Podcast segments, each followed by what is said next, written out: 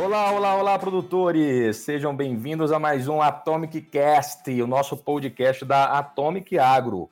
Hoje vamos receber mais um convidado especial, na verdade, convidada. Franciele Trentini, muito obrigado por aceitar o convite da Atomic Agro. Que honra ter você aqui conosco. Fran, se apresente para nós, por favor, para os nossos ouvintes e vamos bater um papo aqui hoje, falar sobre inovação, sobre uma empresa a qual você trabalha hoje, centenária e curiosamente do Marrocos. Olha que legal que vai ser esse bate-papo. Muito obrigado, Fran. Seja bem-vinda. Salve, Bruno. Muito obrigada a você. É uma honra estar aqui fazendo esse bate-papo contigo. É, tu pediu para me apresentar, então vamos lá. É, eu sou agrônoma, hoje faço parte do time de estratégia e inovação da OCP, que é essa empresa marroquina. Eu venho de uma estratégia de inovação, de startup, passei cinco anos uma startup também antes de chegar aqui na OCP, trabalhei com, com semência anteriormente, e hoje fazer parte desse time é, é um grande desafio. Vamos ver se a gente consegue compartilhar um pouco aí da, da nossa jornada.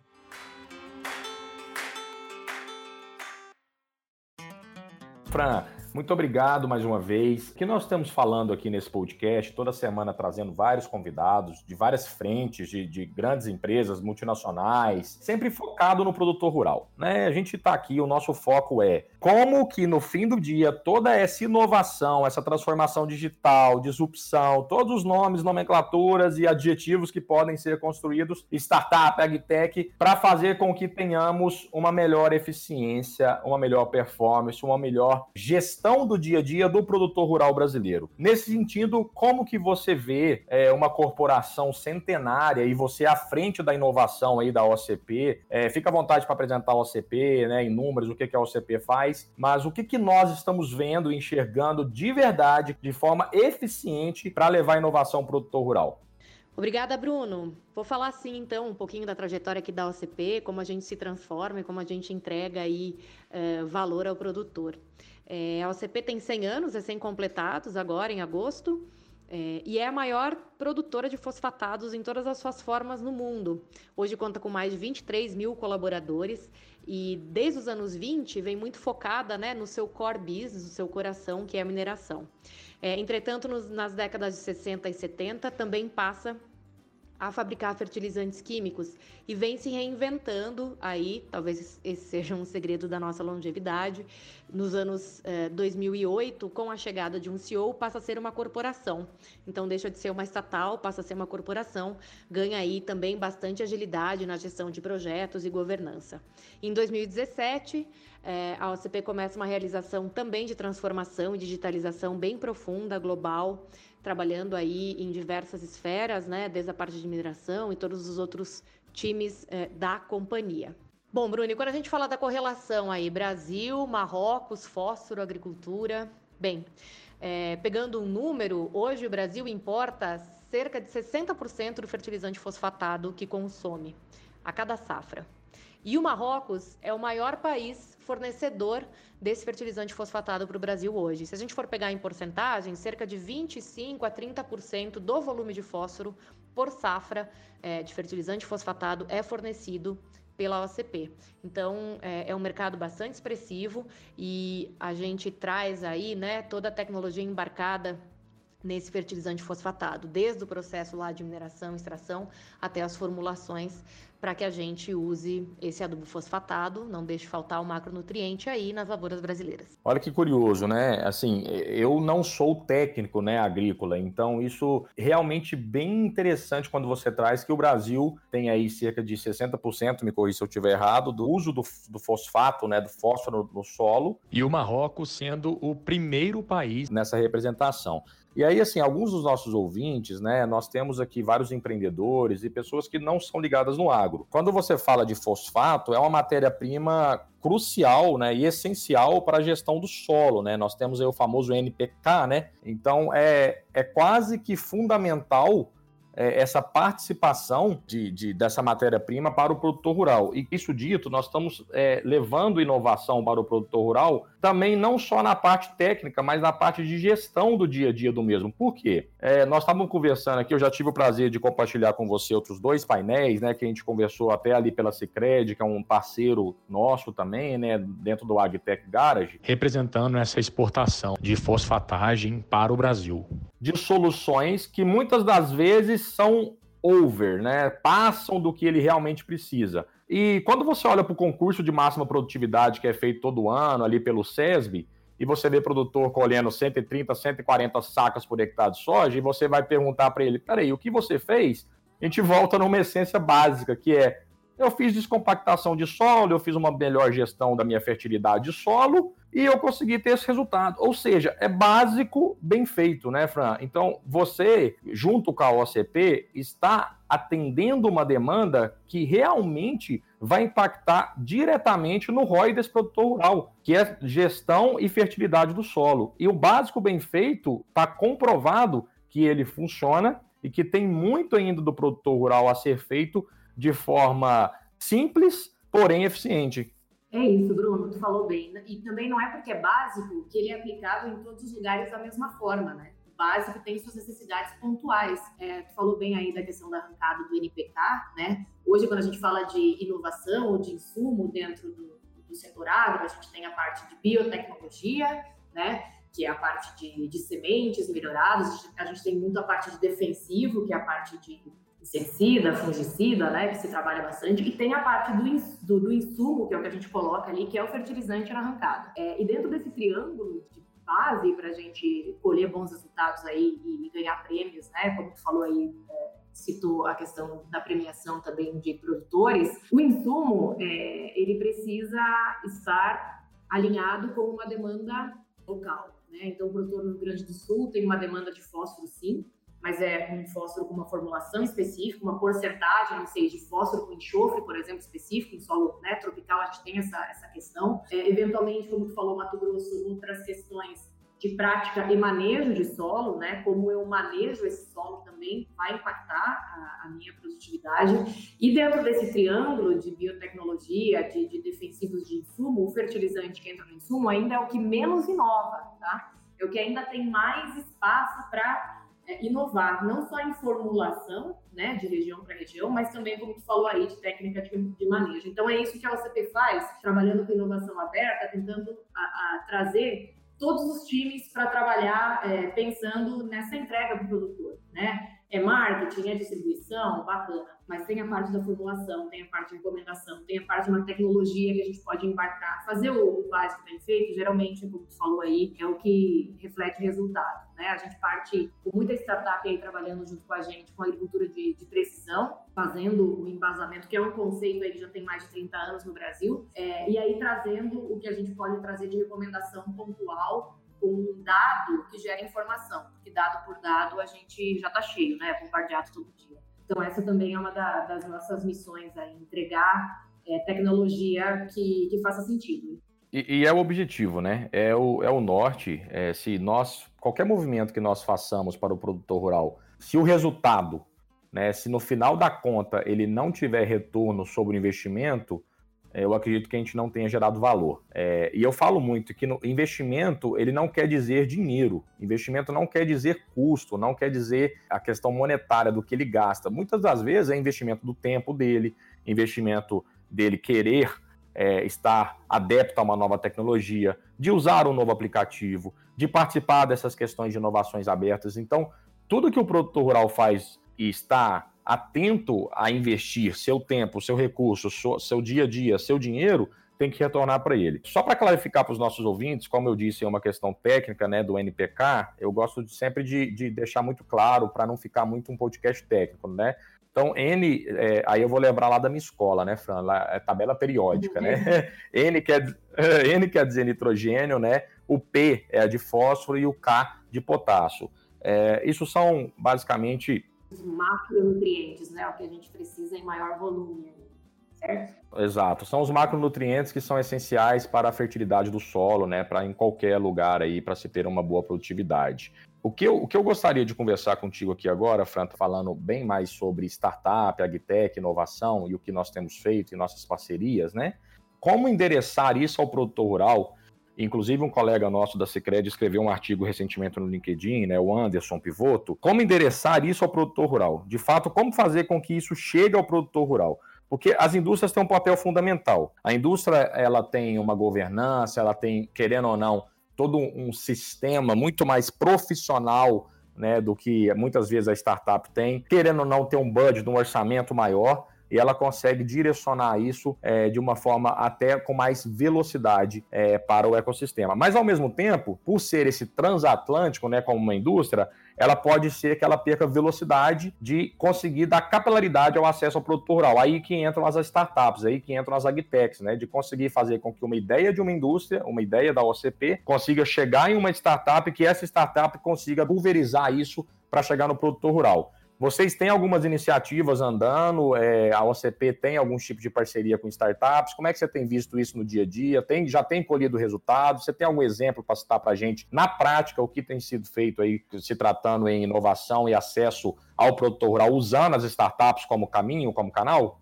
A gente tem sim, Bruno. É, como eu falei lá no começo, o fertilizante, a mineração é o core, né, o coração do OCP, mas o agricultor está no centro e a gente precisa chegar lá com uma escutativa realmente o nosso, o nosso colega Anderson do, do Cicred fala bastante sobre isso também, colocar o produtor é, no centro. Como que a gente faz isso? Hoje, com algumas iniciativas, eu vou falar aqui do Brasil, por exemplo, com hubs de inovação, que são lugares onde as startups é, se concentram e entendem a demanda da indústria, diversas indústrias, no caso da OCP, é, como fertilizantes, a gente interage, faz aí rodadas né, de mentoria e também de aceleração dessas startups. Quando a gente fala de mentoria, é a gente aprender com a startup, porque a startup já está na ponta, já faz esse trabalho produtor, como tu falou, tem toda a questão de agilidade, embora aí a, a inovação aberta permita que grandes corporações, né, permite e força que grandes, grandes corporações inovem e interajam de forma rápida, né, façam ciclos de testagem de produto mais rápido, interagir com as startups nos permite isso. Então, hoje a gente trabalha aí com quatro startups, por exemplo, de fertilidade de solo, onde cada uma delas, com o seu escopo, a sua tecnologia, apresenta para a gente possibilidade de a gente aprender como entregar uma solução mais personalizada, no caso do fósforo, que é o elemento, o macronutriente que a gente comentou básico, específico para aquele produtor na hora certa, na quantidade certa, tá? E também na formulação certa. Então, a gente faz isso hoje com startups, e não só com startups de fertilidade do solo, com agricultura de precisão, mas, por exemplo, com startups que trabalham com marketplace, que é a parte de digitalizar a comercialização. A gente consegue entender uma dinâmica de mercado maior é, e fluxos de um produto para uma determinada região, uma determinada tendência, por um exemplo, ainda mais agora, né, nesse, nessa aceleração digital que a gente teve aí impulsionada pelo, pelo Covid, por um exemplo, também é uma forma de a gente entregar uma solução, antecipar uma tendência e a indústria aprender produtor com esse canal da startup. Frank, legal que você trouxe para a gente. Quando a gente olha de forma isolada, né, OCP, empresa de fertilidade solo, né, é, de fosfatagem, mas inovando no Brasil através de parcerias com empresas de marketplace. Quando você conta essa história, você fala assim, gente, mas não tem nada a ver, né? O que, que vocês estão arrumando, né? Só que isso é, é o tal do pensar fora da caixa, né? É o que você está dizendo para a gente. Não é só uma questão técnica de levar o melhor fosfato, a melhor aplicação do solo. Eu também tenho que levar para o produtor rural melhores condições condições de comercialização, melhores condições de negociação e melhores acessos a produtos, porque no fim do dia isso faz com que eu gere valor para o mesmo. Muito legal. Parabéns para pensar fora da caixa. É, não é produto, né, Bruno? É solução. Ontem eu assisti uma live, tem bastante conteúdo aí para a gente acessar, né? E uma pessoa falou: Não, eu saí, inovei, saí da caixa e queimei a caixa. Não vou mais voltar para a caixa, não. Fala de inovação fertilizante, a gente vai partindo para uma inovação incremental, né? A gente inova a partir, partindo daquilo que a gente tem. A gente também precisa é, pensar em inovação disruptiva, a partir daquilo que a gente não tem. Então, é um grande exercício que a gente faz em equipe aqui, e, de novo, as startups nos ensinam bastante é, como transformar e como traçar essa jornada de inovação alinhado com a estratégia, né? Entregar para o produtor o que ele precisa, a indústria, a companhia é, se fortalecer, entendendo o mercado, e a startup também podendo acessar o produtor nessa triangulação que é de sucesso.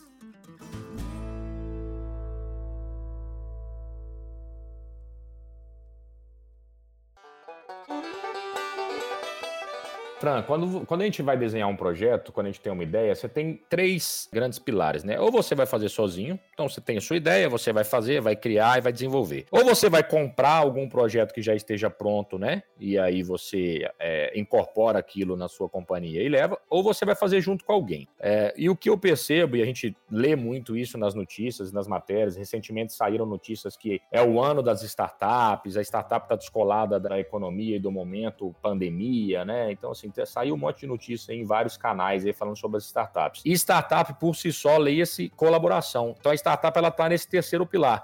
Startup não é fazer sozinho, não é comprar ninguém, é fazer junto. Né? Então, por que, que você percebe o movimento de bancos, grandes empresas, cada vez mais investindo em startups, fugindo do investimento venture capital. Óbvio, o, o, ecossistema venture capital é importantíssimo, ele é um capital de risco que dá aquele primeiro cheque para o empreendedor, para ele sair a, da ideia do papel e construir, é, junto com esse investidor, essa, essa ideia em ação, em executar.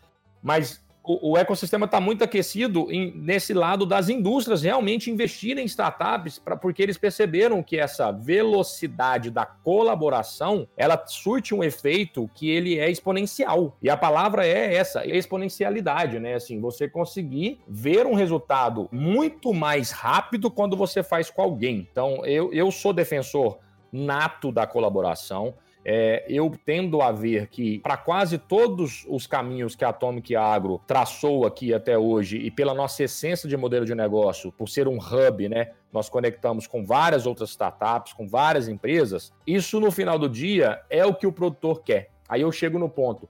O produtor não quer ficar recebendo dezenas de contatos de startup. Não, eu resolvo o seu problema aqui no solo. Não, mas eu resolvo o seu problema climático. Eu resolvo o seu problema de cotação. Não, mas eu tenho uma solução que eu resolvo o seu problema para você na hora de plantar. Cara, o produtor rural ele não quer receber esse tanto de visita. Então, o, o, o alerta que eu faço é, é esse, né? Assim, se nós não realmente, de forma genuína, levarmos soluções integradas para o produtor rural, vai acontecer como acontecia no passado recente. Você deve saber disso, Fran, que o produtor começou a colocar plaquinha na fazenda dele falando: não recebo visita de representante. Daqui a pouco vai ter placa, não recebo visita de startups. exatamente. Não recebo nem e-mail, nem nenhuma comunicação. Isso que tu falou, Bruno, é importante, né? Quando a cadeia de valor da inovação é, entende na geração de ideia onde a gente vai buscar coisas fora, por exemplo, a indústria, não só de fertilizantes, né? É, ela não, não faz tudo ao mesmo tempo, ela tem um, ela tem um foco. É, como a gente entende, antes de levar uma solução para o mercado, onde são nossos ganchos de colaboração, para que a solução chegue redonda, né? Então, uh, teve também um meeting aí, uma reunião que um dos nossos líderes, né, participou e ele trazia o tema do orgulhosamente encontrado fora daqui. As startups desenvolvem tecnologias de ponta, que nem sempre a indústria, muitas vezes não é o core da indústria. A gente dá a mão para essa startup e antes de levar esse produtor, a gente entende para quem mais a gente pode dar a mão, né? Quais os ganchos que a gente pode trazer para combinar uma solução é, e precisar bater na porta uma vez só, né? Fica mais fácil. A gente consegue integrar essa cadeia de valor desde a geração de ideias, conversão e difusão desses programas, é, fazendo isso de uma forma consciente antes de levar qualquer nova ideia também para o produtor. Essa responsabilidade da indústria também é, é, importante a gente trazer aqui, né? Levar uma solução é, completa, tentar levar algo redondo, né? Passar a bola redonda, porque a gente tem responsabilidade também dentro desse, desse fluxo. É, eu acho que a gente está convergindo aqui para um conceito básico que é o produtor rural ele deve sentar sim no centro da mesa. Ele é o foco de, de todo o ecossistema, seja da indústria, seja dos bancos, seja das startups, porque se ele não tiver uma gestão eficiente e um bom manejo, uma boa análise de solo, um bom plantio, né? Toda a cadeia acaba quebrando, né? E a gente não consegue fornecer nem solução nem produto para o, mesmo. Esse movimento que a gente percebe aí, em especial no ano de 2020, é, a Atomic Agro já disse isso em outros lugares, ela acelerou para na pandemia. Realmente, os produtores rurais buscaram, uma forma mais acentuada, inovação, eles buscaram digitalização. É, nós crescemos quatro vezes no mês de março e abril, que foi quando realmente estourou a pandemia, o número de downloads no aplicativo. Aí você olha, né? Isso é tendência ou isso é realidade? Então, a gente acompanha muito isso de perto e acaba se preocupando em fazer pesquisas, em escutar o produtor rural todos os dias. E a gente percebeu que isso realmente é uma realidade. Cada dia mais é, produtores rurais estão buscando soluções digitais, Só que o que eu volto sempre é o seguinte: 70% de tudo que é produzido nesse país está na mão de pequenos produtores. Né? E muito do que se é visto e construído é para atender grandes produtores. Quando indústrias, quando é, startups vão fazer seus projetos, elas querem ir lá e lá e validar com um grande grupo, um grande produtor, porque é onde tem grandes dinheiros, é onde eu vou ter grandes faturamentos. Só que a base da pirâmide, que é onde movimenta de verdade a produção agrícola do nosso país, é o pequeno produtor. E ali eu queria entender com você aí e o que, que você percebe desse movimento, se vocês têm algum tipo de iniciativa ou algum tipo de endereçamento de tecnologia para também o pequeno produtor. Ótima pergunta, Bruno, e ótimo ponto, né? Às vezes, para a gente é, escalar uma solução, se a gente for pensar hoje no Brasil, entendendo concentração aí de, de algumas dinâmicas, três, quatro grupos, validei minha tecnologia, tenho penetração no mercado, tenho o volume que eu preciso. Na verdade, se a gente quiser entender o produtor, atingir todo o ecossistema, vamos, vamos pensar aí que Marrocos, por exemplo, hoje, né, a OCP vem de lá. O tamanho médio de uma propriedade, dependendo do país, é de 1 a 10 hectares, e a gente não vai trabalhar com tecnologias lá, a gente não vai trabalhar pelo médio e pequeno produtor aqui no Brasil, claro que a gente vai. Por isso que o canal de inserção, de teste né, e, e final de entrega, para a gente atingir esse volume todo, ele é trabalhado de várias formas. Um desses exemplos são uh, parcerias que a gente desenvolve também via startups tá, para trabalhar com cooperativas, onde a gente tem um perfil diferente de produtor, claro, falando de cooperativa centro-oeste é uma coisa, cooperativa na região sul é outra, mas para a gente trabalhar com canais diversificados de acesso a esse produtor, para que a gente atinja também o pequeno e médio, que no final do dia, como tu falou aí, a fatia né, do bolo, o market share é muito grande. É, o caminho mais curto, às vezes, ele parece melhor, né? mas ele nem sempre é o que permite que a gente entregue o que a gente tem de melhor de tecnologia e de produto também para pequenos e médios produtores. A gente precisa pensar, junto com as startups, um caminho e também startups que sejam, sejam dispostas a modelar para esses pequenos e médios produtores, né? esses smallholders que a gente chama. Muitas vezes a gente chega com modelos grandes de tecnologias de fora é, e fazer um copy-paste aqui, de novo, não funciona. Então, esse canal de acesso, como a gente decide implementar, vamos fazer isso num grupo para atingir X mil hectares, vamos fazer isso via cooperativa, com vários produtores para atingir o mesmo montante de hectares, né? Eventualmente pode dar mais trabalho? Pode, mas onde a gente coleta mais informação, trabalha mais o ecossistema, a gente com certeza vai ter mais ideia, mais feedback, mais melhoria para aprender, errar, aprender rápido e, e trazer essa alavanca, como tu falou aí no, começo também, para todo o produtor. O pequeno e médio também precisa estar dentro da estratégia e ele hoje faz parte da nossa estratégia do grupo. Te falei aí uma das formas de acesso a esse, a esse perfil de produtor é, também é cooperativas, né, em diferentes regiões do Brasil.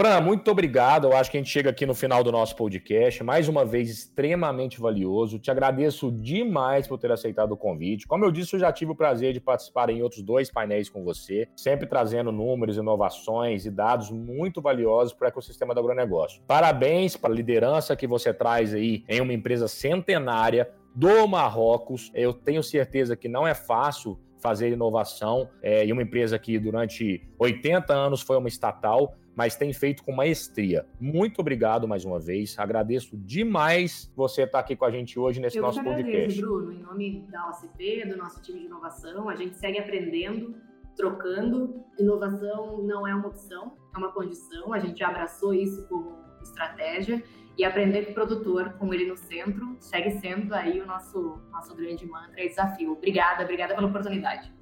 Valeu, valeu, valeu, valeu, produtores, valeu a todos os ouvintes. Esse foi mais um podcast da Atomic Agro. Fique por dentro dessas e outras informações nos nossos sites, YouTube, Instagram e baixe nosso aplicativo Atomic Agro, de produtor para produtor. Tchau, até semana que vem.